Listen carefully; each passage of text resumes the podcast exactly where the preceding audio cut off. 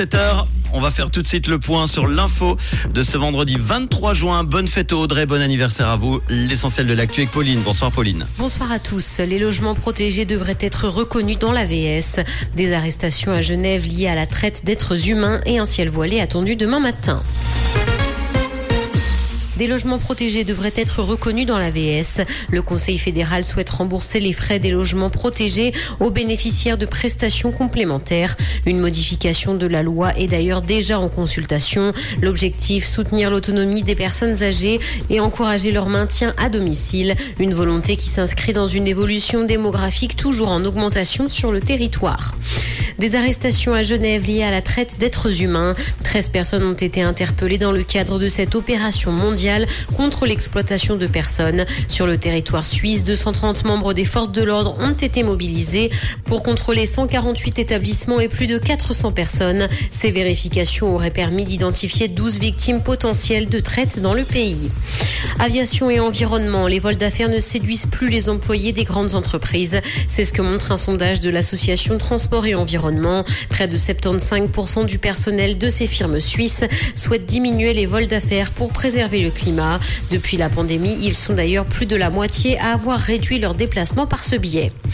Dans l'actualité internationale, l'OTAN achève aujourd'hui le plus important exercice aérien de son histoire. Cette démonstration de force a visé à montrer l'unité des pays de l'organisation face aux menaces potentielles de la Russie notamment. Quelques 250 aéronefs militaires ont été réunis en provenance de 25 pays membres et partenaires de l'OTAN. Le Japon et la Suède qui sont candidats pour y entrer y ont notamment participé.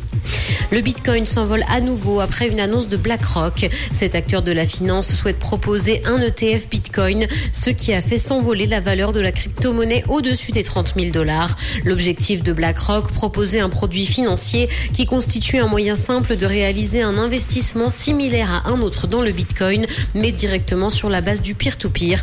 Les valeurs d'autres crypto-monnaies ont également augmenté. La peau d'Adèle souffre pendant les concerts à cause de ses gaines amincissantes, et ce pour que sa tenue lui aille et que rien ne bouge, c'est ce qu'a indiqué la chanteuse.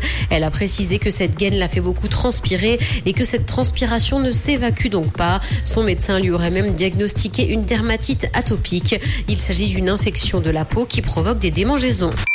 Comprendre ce qui se passe en Suisse romande et dans le monde, c'est aussi sur Rouge. Rouge Allez, on fait un point sur l'actu, le, la météo. La pardon, météo, plutôt. Ça m'a surpris ce jingle, désolé.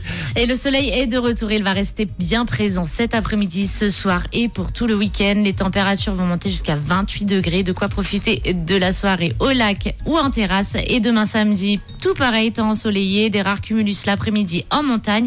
Et dimanche jusqu'à 30 degrés attendus. Bon après-midi sur Rouge.